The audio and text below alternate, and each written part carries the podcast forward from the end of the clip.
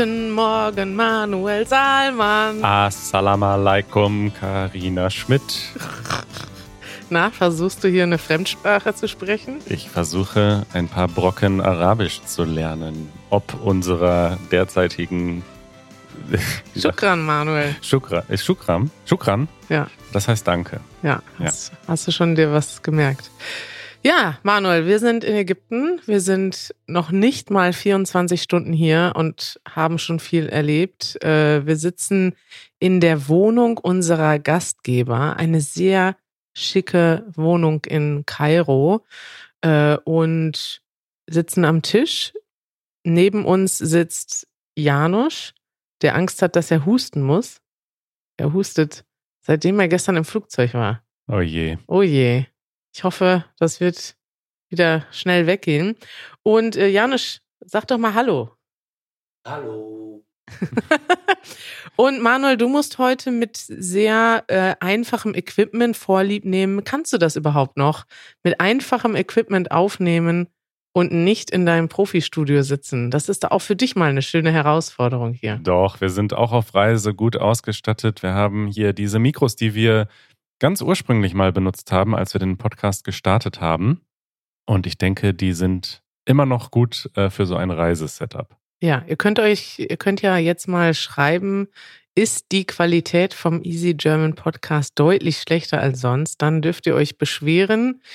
Aber wir hoffen, dass ähm, die Abenteuer, die wir hier erleben und mit euch teilen, die geringere Qualität um ein Mehrfaches wieder wettmachen. Ja, rechtfertigen. Rechtfertigen. Ja, Abenteuer. Ähm, lass uns doch mal starten und einfach erzählen. Da haben wir keinen Jingle für. Reisebericht der Woche. wir sind gestern nach Ägypten ähm, geflogen von Berlin. Ihr wart sehr früh schon am Bahnhof, an dem wir uns getroffen haben, aus Sicherheitsgründen. Ja, wir waren ja letzte Woche in Düsseldorf und da haben Janusz und ich den Zug verpasst. Da haben wir gar nicht drüber gesprochen, oder? Nee. Da hatten wir wirklich doppelt und dreifach Pech, denn wir hatten uns ein Uber bestellt zum Bahnhof und der Fahrer kam bei uns an und dann hat er gesagt, nee, zum Bahnhof fahre ich nicht und hat uns vor der Tür gecancelt, nachdem wir schon zwölf Minuten auf ihn gewartet hatten. Mhm. Dann wollten wir ein neues bestellen und dann war das nächste aber 15 Minuten weit weg. Und dann habe ich mich total in Panik verfallen und dachte, was machen wir jetzt, Janusz, was machen wir jetzt? Und er sagt, Ruhe bewahren. Und dann sind wir zur Straße gegangen, haben dann ein Taxi bestellt und das Taxi ist dann aber zweimal um den Block gefahren und wir standen ungelogen 30 Minuten nur vor unserer Haustür im Stau, weil da eine Baustelle war. Ja. Und, ja. Dementsprechend hattet ihr dann einen Zug später nach Düsseldorf genommen. Aber jetzt Richtig. auf dem Weg nach Ägypten ist alles gut gegangen. Ihr wart schon 45 Minuten früher am Bahnhof. Dann waren wir drei Stunden vor dem Flug am Flughafen Ja, und sind nach Kairo geflogen. richtig. Und wie ging es dann weiter? Ja, dann wurden wir hier abgeholt äh, von unseren Freunden Mason und Passant von der DKW-Akademie. Das sind ja unsere Partner hier. Die haben uns eingeladen. Vielleicht können wir das mal erzählen. Das haben wir noch gar nicht erzählt. Ne? Warum sind Nee. wir eigentlich hier, Manuel? Wir wurden eingeladen von einer Deutschschule, kann man sagen. Die haben Ja. mehrere Standorte in Ägypten, unter anderem einen großen in Kairo. Drei in Kairo. Drei in Kairo. Wir waren ja noch gar nicht selbst da. Wir werden das aber heute oder morgen natürlich auch zu sehen bekommen. Ja, und die haben gesagt, kommt doch nach Ägypten, kommt uns besuchen. Wir haben Ideen für ein Programm mit euch. Ja. Und dann haben wir gesagt, okay, diese Ei- Einladung können wir nicht ausschlagen. Machen wir das einfach so? Könnte uns jetzt jeder anrufen und sagen, hey, ich bezahle euch einen Flug und dann fahren wir sofort los? Erzähl doch mal, wie. Ich glaube, vor ein paar Jahren war das so. Ne? Also vor ein paar Jahren war das noch deutlich einfacher, uns zu überzeugen oder euch damals zu überzeugen, Ja. spontan die Koffer zu packen. Mittlerweile kommt es häufiger vor, dass Leute uns einladen und wir müssen dann doch irgendwie im Team darüber diskutieren, ob wir überhaupt die Zeit dafür haben, etc. Deswegen haben wir mittlerweile sogar ein Formular auf unserer Website voll, Richtig. voll schlimm eigentlich. Also man muss, wenn man uns einladen möchte, muss man erstmal ein Formular ausfüllen. Richtig schön deutsch, wie beim Bürgeramt. Aber ja, einladen kann man uns natürlich jederzeit und wir freuen uns, wenn es dann klappt, wie jetzt hier in Kairo. Richtig. Ihr könnt uns auch einladen, geht mal auf, einfach auf unsere Website. Aber tatsächlich, wir haben uns dann äh, für Kairo entschieden, weil es verschiedene interessante Faktoren gab. Ne? Also einmal ist Ägypten ein Land, ein großes Land in der arabischen Welt, wo sehr viele Leute Deutsch lernen. Und wir sehen das auch in unseren Zahlen. Also wir sehen, dass Mhm. zum Beispiel Kairo eine Stadt ist, ich glaube, die Stadt mit den drittmeisten Followern auf Instagram, auf Facebook oder sogar den zweitmeisten. Also hier sind tatsächlich ungewöhnlich viele Menschen, die uns folgen. Und es ist auch einfach ein interessantes Land. Janusz und ich waren schon zweimal hier und die Partner sind auch einfach super nett und zuvorkommend gewesen. Wir sind jetzt seit mehreren Wochen oder Monaten in Kontakt. Wir planen alles zusammen und die haben viele tolle Ideen. Und ähm, ja, dann haben wir irgendwann gesagt, okay, machen wir. Wir fliegen los. Ich merke gerade, Janusz sitzt ja neben uns. Der ist ja eigentlich, Janusz ist ja unser Premium-Zuhörer. Der hört unsere Folge als erstes und ist ja unser größter Fan. Der hat natürlich jetzt, ist das jetzt für dich toll, dass du jetzt schon zuhörst oder ist das traurig, weil dann nachher kennst du schon alles, wenn du die Episode siehst? Es ist sehr außergewöhnlich, weil normalerweise erlebe ich ja sowas nicht oder ganz selten. Und jetzt in dieser Umgebung hier in Kairo, in diesem wunderbaren, aber doch sehr fremden Zimmer für uns, es ist wunderschön. Ja, damit sind wir ja schon bei der Beschreibung der Wohnung. Das heißt, wir wurden dann abgeholt und Ja. haben eine halbe Stunde, sind eine halbe Stunde durch den Verkehr gefahren. Vielleicht fangen wir damit an. Ja, Manuel. Der Verkehr, das war natürlich für uns Deutsche, die die allgemeine Straßenverkehrsordnung schätzen und lieben. Ja, Äh, natürlich erstmal ein kleiner Kulturschock. Ich meine, wir waren beide schon in vielen Ländern, wo die allgemeine deutsche Straßenverkehrsordnung auch nicht gilt. dieses Wort musst du erstmal erklären. Ich weiß gar nicht, Straßenverkehrsordnung. ja, ich weiß gar nicht, ob, ob die genau so heißt. Also die Straßenverkehrsordnung ist Doch, quasi, STVO.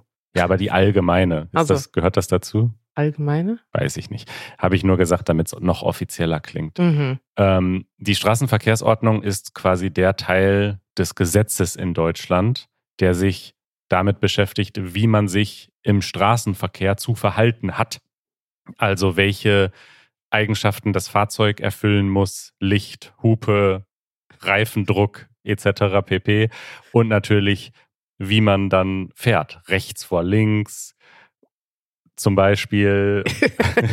ja, es ist lustig, weil es gibt natürlich Verkehrsregeln überall auf der Welt, aber die werden halt unterschiedlich ernst genommen. Das fängt ja schon an, wenn man äh, von Deutschland aus nach Italien fährt, so wie Janusz das im und ich das im April gemacht haben, und dann plötzlich keiner mehr sich an das Tempolimit hält. Da ist als Deutsche ist man da schon schnell überfordert. Ägypten ist allerdings ein ganz anderes Level, muss ich sagen. Und gestern, als wir am Flughafen ankommen, ich hatte das mehrfach im Kopf, dass ich dachte, wenn ich gleich mit Manuel spreche, muss ich ihn warnen, damit er nicht, da- damit sein Kulturschock nicht so groß ist. Und dann sind wir aber in unterschiedliche Autos gestiegen und ich konnte dich nicht mehr warnen. Und dann sah, waren wir plötzlich auf eine Art, eine Art Autobahn, die aber, also für Deutsche, ne, man muss jetzt sagen, aus deutscher Sicht galten da keine Verkehrsregeln. Die Leute hatten kein Licht an, es gibt Spuren, äh, wo die Leute einfach nur in der Mitte fahren, alles kreuz und quer durcheinander. Für uns ist das wirklich, für uns ist, für uns Deutsche ist das eher so, wir mögen es, wie ihr schon wisst, uns an die Regeln zu halten und wir sind sofort überfordert, wenn mehrere Dinge gleichzeitig nicht nach Plan laufen. Wobei ich dazu sagen muss, also mit so einem sportlichen Verkehrsstil kann ich schon umgehen und unser Gastgeber Mezen ist tatsächlich auch sehr gut gefahren. Also das war jetzt kein Problem für mich. Aber das mit dem Licht, was du gerade schon erwähnt hast, das macht mich wirklich fertig. Dass quasi bei absoluter Dunkelheit viele Menschen ihr Licht nicht einschalten. Also dann siehst du einfach ein Motorrad, schwarz gekleidet, ohne Helm, ohne Licht Ja. über die Autobahn fahren. Das, da kriege ich dann doch stellvertretend einen Herzinfarkt Ja, sozusagen. ja, ich hatte auch so klein, mehrere kleine Panikattacken. Links überholte uns plötzlich ein Bus komplett ohne Licht. Der tauchte einfach aus dem Nichts auf. Und rechts wollte uns ein Lkw-Fahrer warnen und hat dann das Fernlicht angemacht. Also man konnte wirklich gar nichts mehr sehen, weil es rechts zu hell war, links zu dunkel. Ja, da werden wir bestimmt noch ein bisschen berichten. Manuel, dann sind wir hier angekommen in der Wohnung. Es ist wirklich unglaublich schön. Mir ist das schon bei der Planung unserer Reise aufgefallen. In Ägypten und da kommt jetzt hier meine kleine Küchenpsychologie, Ja, was Also- ist das? Küchenpsychologie? eine amateurhafte Erklärung. Ja. Das war jetzt, ist jetzt gerade meine Theorie heute Morgen, ne? Mhm. Mir ist aufgefallen, dass in Ägypten die Möbel und so der Stil immer sehr dunkel und sehr schwer ist. Generell. Stimmt, ja. Ne? Bei auch ganz vielen Wohnungen, die ich auf Airbnb gesehen habe. Hier drin ist das total schick. Es gibt so, ähm, ich weiß gar nicht, was das für eine Farbe ist, lachsfarbene Sofas mit dunklen Kissen. Es gibt eine ockerfarbene Wandbemalung. Goldene Sehr viel Gold. Verzierungen an den Wänden, goldene Lampen. Ich muss sagen, das ist äh, und dunkle, ganz dunkle, schwere Vorhänge. Die gibt Ja. es hier in fast allen Wohnungen. Und ich habe gedacht, bei uns ist das ja so, dass in Deutschland ist es ja oft dunkel. Ne? Im Winter haben wir wenig Licht und es ist kalt, man ist viel drin und dann ähm, ist bei uns, habe ich das Gefühl, zumindest in Nordeuropa, in Skandinavien ist das ja auch so, da orientieren wir uns ja dran, da möchte man das gerne heller haben. Also Ja. wir brauchen zum Beispiel viel Tageslicht, weil wir haben so wenig und dann schätzen wir das so sehr. Und hier zum Beispiel sind wir gestern Abend angekommen und alle Rollladen waren runter und die Vorhänge zu. Und das hat mich sofort ganz nervös gemacht, weil ich wollte erstmal nach draußen gucken und auch heute Morgen wollte ich natürlich vom Sonnenlicht aufwachen und nicht alles dunkel haben. Und ich, es kann aber sein, wir leben ja nicht in einem Land, wo den ganzen Tag die Sonne scheint und es heiß ist. Meine Küchenpsychologie ist, hier ist es einfach so hell, dass man versucht, die Sonne nicht so sehr zu sehen die ganze Zeit. Ja. Also ich denke, das ist eine valide Theorie. Klar, ich glaube auch natürlich, dass einfach ähm, so ästhe ästhetischer Geschmack immer auch kulturell bedingt ist. Also wir haben halt einfach je nach Kultur, es gibt schon, glaube ich, so universelle Dinge, die einfach alle Menschen schön oder weniger schön finden. So bestimmte Formen oder so findest du ja hier auch, die wir auch einfach gut finden. Aber die Farbfindung, Kreise, Kreise, Quadrate. Quadrate. Genau, aber die, die, so zum Beispiel gerade die Farbpalette, ich glaube, dass da einfach ganz viel kulturell, wie du aufgewachsen bist, reinspielt. Ja, Ja. richtig. Das ist, ist schon bei Janusz so, der einen Kulturschock hatte, als er von Polen nach Deutschland kam und ihm, ihm war hier alles zu bunt. Für ihn mussten Häuser grau sein. Ja. Und ja, Ja, das ist interessant. Ja. ja, dann hast du noch aufgeschrieben auf unsere kleine spontane Stichpunktliste Internet. ja, Manuel, ich finde das äh, gut. Sich, mich haben mehrere Leute gewarnt, bevor ich hier hingefahren bin. Bitte rechne nicht mit schnellem Internet. Und ich dachte so, ja, okay, kann ich mit rechnen, werde ich schon mit klarkommen. Aber dann ist mir nochmal aufgefallen, und das ist, glaube ich, für mich ein wichtiges Learning, dass man einfach auch, also mir ist aufgefallen, dass man halt, wenn man kein schnelles Internet hat und vor allem sich die Hälfte der Zeit darum kümmert, irgendwo eine bessere Connection zu finden, dass man halt sehr viel Zeit verliert und auch nicht alles so schnell machen kann und erwarten kann, wie es halt woanders ist. Und da ist mir nochmal aufgefallen, dass ich, wenn ich jetzt in Deutschland sitze mit meinem guten Internet und der Ordnung, alles funktioniert, wir beschweren uns ja oft über sehr kleine Dinge, dass ich auch vielleicht eine Erwart nicht so eine krasse Erwartungshaltung haben muss, beziehungsweise wenn da mal woanders was nicht so funktioniert, wie ich es erwarte, dass ich dann nicht sofort denke, dass das an den Leuten liegt, sondern dass ich auch mal, also ich finde das dann krass, immer zu sehen, wie andere Leute dann damit umgehen, dass Sachen nicht funktionieren. Während wir Deutsche überfordert sind, sind andere Leute dann viel flexibler und ähm, versuchen dann irgendwie ähm, alternative Lösungen zu finden. Und das sieht man ja oft nicht. Ne? Zum Beispiel, ich habe bei Slack gestern noch einen Message abgeschickt äh, oder umgekehrt ist es eine Message, glaube ich, von Chris bei mir nicht angekommen. Und sowas kann ja ganz schnell zu, zu Missverständnissen oder Konflikten führen, wenn jemand was nicht sieht, obwohl man das abgeschickt hat. Und dann man muss immer umsichtig sein und nachsichtig sein. Das ist ein schönes Learning, das du aus Ja. der Internetsituation genommen hast. Ich beschreibe sie trotzdem nochmal ganz neutral. Also das Gute ist erstmal, wir konnten direkt am Flughafen für sehr wenig Geld, 15 Euro pro Person, äh, einen 30 Gigabyte Vertrag, Prepaid-Vertrag kaufen Hm. und äh, haben alle eine SIM-Karte bekommen. Also das war einfach. Aber, Aber- wir können uns nicht anrufen. Doch, wir können uns anrufen. ja, bei mir geht der Call nicht durch, wenn ich Janusz oder dich anrufe. Ah, komisch.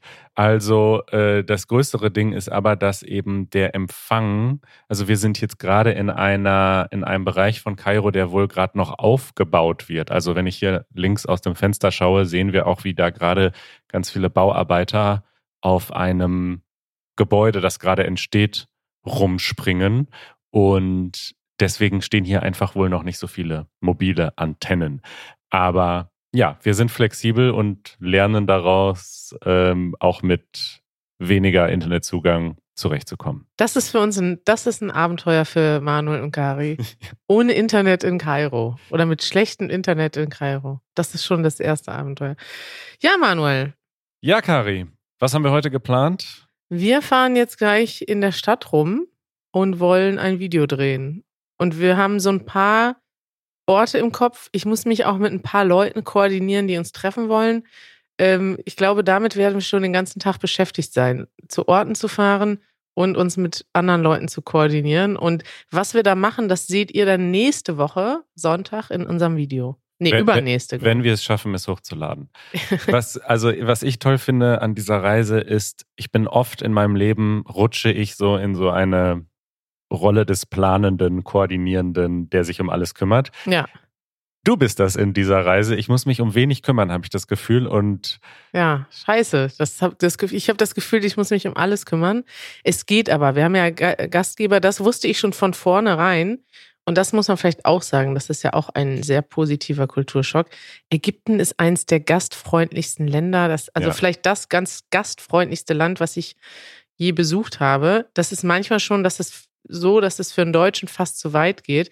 Aber wenn man in Ägypten ist, muss man sich eigentlich um nichts kümmern, Ja. weil die Gastgeber sich so verantwortlich fühlen, dass sie alles für einen regeln. Und wenn die es nicht machen, machen es andere Leute. Also ich habe jetzt auch mehrere Freunde, die äh, uns schon angerufen haben und die ganze Zeit fragen, wie geht's euch? Kann ich euch irgendwie helfen? Das ist krass, weil da sind wir Deutschen wirklich, also wir kümmern uns irgendwie. Wenn jetzt zum Beispiel ein Ägypter, ein ägyptischer Freund nach Deutschland kommen würde und der fährt jetzt irgendwo hin, wo ich nicht dabei bin, würde ich mich null darum kümmern. Und ich würde vielleicht mal fragen, hey, wie ist es denn da? Aber ich würde jetzt nicht auf die Idee kommen, dass ich jetzt für ihn die Reise in München organisiere. Und das ist genau. anders. Und das muss man sagen. Also es sind nicht nur so allgemeine Hilfsangebote, kann ich euch irgendwie unterstützen, sondern es ist so, ah, okay, ihr wollt in die Stadt, okay, ich kümmere mich um euren Transport. Ich buche euch das Hotel. Ich, Ja, ja, ja. also genau. so richtig sehr detaillierte, konkrete Hilfsangebote. Da werde ich, da würde ich gerne die Tage noch mal länger drüber sprechen, weil das ist wirklich eine ganz, also es ist wirklich kulturell sehr anders und ich finde es, also es ist in dem Sinne angenehm, dass man sich um nichts kümmern muss. Also ich weiß jetzt schon, ich wusste schon vor der Reise hierhin, dass wir eine gute Zeit haben werden. Wir werden auf jeden Fall nicht irgendwo auf der Straße stehen und wissen nicht wohin und äh, wissen nicht, wie wir da hinkommen. Das wird ja nicht passieren, Manuel.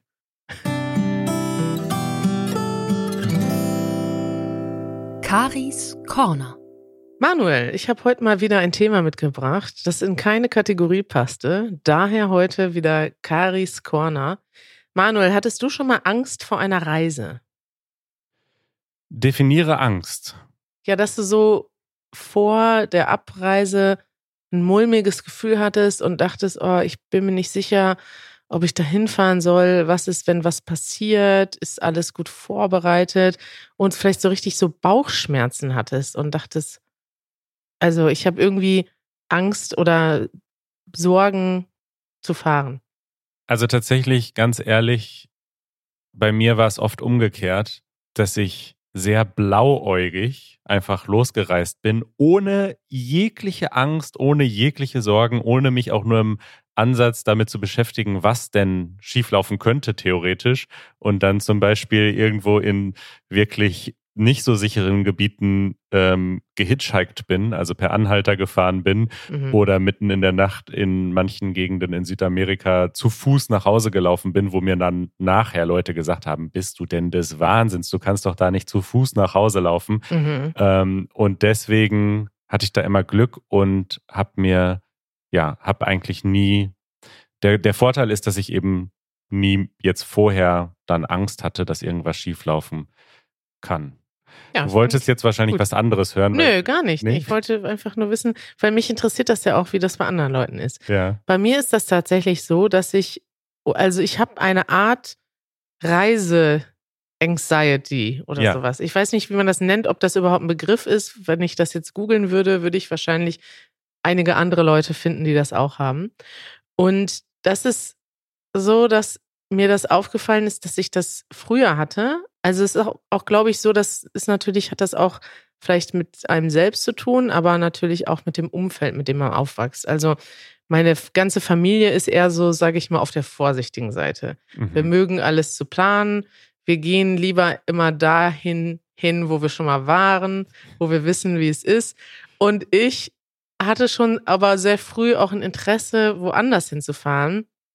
Aber es war halt immer so, dass ich diese Angst trotzdem mit mir rumtrage. Also Mhm. die ist dann trotzdem da, wenn ich irgendwo hinfahre und ich weiß nicht, ich buche dann eine Reise, auch mit dieser Abenteuerlust, aber ich hatte das, und das hatte ich aber zuletzt vor sehr langer Zeit, dass ich dann richtig so ein, zwei Tage vor Abreise Bauchschmerzen bekomme. Mhm. Also richtig auch physische Anzeichen, Mhm. dass irgendwas nicht stimmt.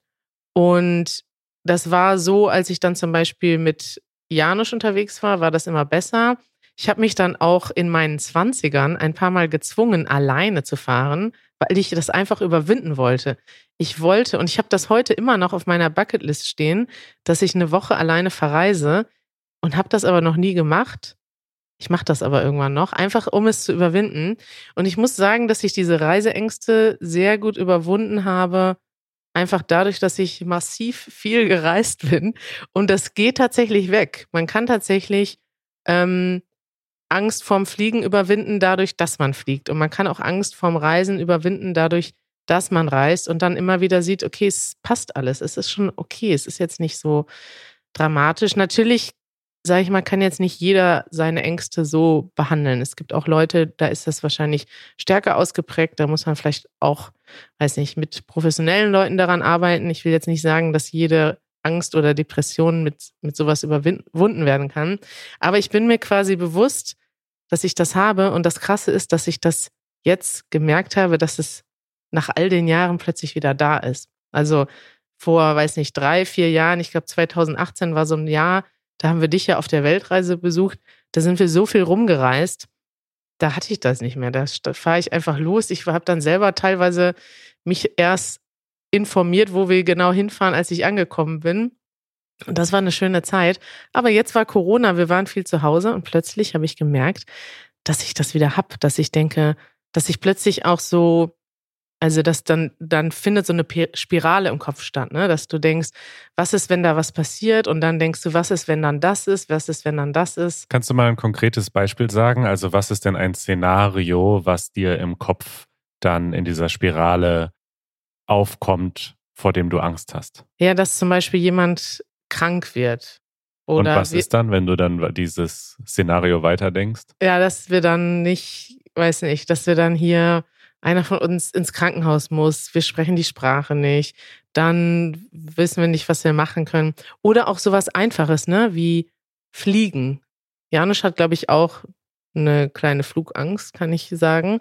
Und ich habe eigentlich keine Flugangst gehabt. Aber, also das, ich glaube, die Angst vom Fliegen ist ja im Prinzip nicht unbedingt statistisch begründet, weil Fliegen ist eigentlich ein sicheres Reisemittel im, im Vergleich zu Autofahren zum Beispiel. Aber es hat irgendwie so eine Erinnerung an die Endlichkeit, weil man sitzt dann sehr eingezwängt in einem Flugzeug und man weiß, okay, wenn da jetzt was passiert, dann ist es vorbei. Hm. Also ich kann das natürlich jetzt nicht so nachfühlen, weil ich diese Travel Anxiety, Reiseangst persönlich noch nie so hatte. Aber also ich glaube, was vielleicht auch helfen könnte, neben der Erfahrung, dass es einfach dann doch gut funktioniert, ist einmal diese Sachen wirklich zu Ende denken. Das ist ja so ein stoisches Konzept, dass man dann denkt, okay, was ist denn, wenn ich krank werde und dann ins Krankenhaus muss und dann da die Sprache nicht spreche und dann aber nicht dort aufhören, sondern wirklich weiter zu Ende denken und wahrscheinlich kommt man am Ende nicht bei Sterben. Sterben oder alles ist vorbei an, sondern okay, dann muss ich halt zurückfliegen nach Deutschland. Also, wenn man es dann wirklich zu Ende denkt, ist es dann wahrscheinlich nicht In mehr meinem so schlimm. Kopf nicht, Manuel. In meinem Kopf ist dann, okay, einer von uns kriegt Corona, es wird ein schwerer Verlauf, du darfst nicht reisen, wir Oh dürfen Gott. uns nicht gegenseitig besuchen und ja, also ich meine, ist ja, ist ja jetzt nicht, es ist grundsätzlich ja nicht so, dass das nicht passieren kann. Es ist halt nur unwahrscheinlich und im Kopf, was im Kopf passiert ist, man erhöht die Wahrscheinlichkeit. Man denkt, diese Gefahr ist präsenter, als sie tatsächlich ist. Und das ist, glaube ich, das Problem, was man bekämpfen muss. Und hilft es denn aber vielleicht, sich dann diese Szenarien zu nehmen und zu sagen, was kann ich denn tun, um die Wahrscheinlichkeit zu verringern oder halt, wenn es eintritt, darauf vorbereitet zu sein. Also du hast doch zum Beispiel eine gute Reisekrankenversicherung. Das heißt, in so einem Fall könnten wir doch nach Hause fliegen. Also es würde doch dann bezahlt werden, dass man dann auch wieder in ein deutsches Krankenhaus kommen kann oder so. Hilft dir dieser Gedanke nicht? Da denke ich sofort jetzt, nee, es gibt ja Szenarien, wo man nicht fliegen kann. Wenn du jetzt einen Herzinfarkt hast, fliegst du ja nicht. Dann wirst du hier operiert. Oh Gott, also dein Gehirn ist doch Anders- komplizierter als Anders gedacht. verbunden. Ja, weißt du nicht. Aber ich kann mir vorstellen, dass es also andere Leute gibt, die das auch Ja, haben. klar. Und Mhm. Naja, ich kann jetzt nicht irgendwie allen Leuten Mut machen, weil bei jedem ist das auch anders gelagert. Leute haben unterschiedliche Ängste. Ich wollte nur mal feststellen, dass ich dieses Gefühl von früher kenne und es plötzlich wieder da war. Und jetzt aber, also ich habe wirklich mir bewusst gemacht, okay, man muss ja, also normalerweise ist es ja gut, seinem Bauchgefühl zu vertrauen und zu sagen, okay, ich habe ein schlechtes Gefühl, dann mache ich das nicht. Aber ich weiß bei dieser Sache, dass es ein bisschen irrational ist und dass mich im Prinzip mein Gefühl austrickst. Und ich nehme mir dann ge mir gezielt vor, mein Gefühl auszutricksen und zu sagen, okay, mein Bauch sagt nein, aber mein Kopf sagt ja. Es ist, es ist irgendwie unbedenklich, jetzt nach Ägypten zu fahren. Und vor allem weiß ich einfach, dass ganz viele Sachen passieren, die ich jetzt noch nicht fühlen kann. Mhm. Und dieses Gefühl hatte ich schon vorher. Ganz oft. Und ich freue mich jetzt einfach, dass ich hier bin und diese Angst überwunden habe. Ach, das ist schön. Was können wir jetzt noch machen auf dieser Reise, damit du dich gut fühlst? Ähm, weiß ich nicht, gute Zeit haben. Janusz hat eine gute Zeit. Wir müssen Janusz Ruhe geben. Er hat sich hier schon eingerichtet mit seiner Gitarre und seinem Effektgerät. Effektgerät und seinem, er hält gerade die Gitarre triumphreich nach oben. Ja. Und ähm, im Prinzip glaube ich, wir müssen alle aufeinander Acht geben. Jeder von uns hat unterschiedliche Bedürfnisse. Manche Leute brauchen sehr viel Zeit alleine. Ich gucke mal auf dich und auf Janusz. Manche Leute brauchen, weiß ich nicht. Viele soziale Kontakte. Ich glaube, die habe ich, will ich so oder so haben. Wir haben viel vor, Manuel. Wir haben vier Meetups in den nächsten Tagen. Da habe ich auch ein bisschen Angst vor, dass es überwältigend wird. Ja. Aber ich freue mich auch total drauf. Ich mich auch. Wir werden euch berichten und von unserer Reise podcasten und halten euch auf dem Laufenden. Das war's schon wieder, ne? Ja, Ähm, heute nur über unsere Reise gesprochen. das ist doch schön. Ja, freut mich auch. Leute, ich wünsche euch eine gute Zeit und falls ihr Angst habt, bevor ihr nach Deutschland kommt, kommt einfach vorbei. Macht euch keine Sorgen, das wird schon. Das wird schon. Bis dann. Ciao.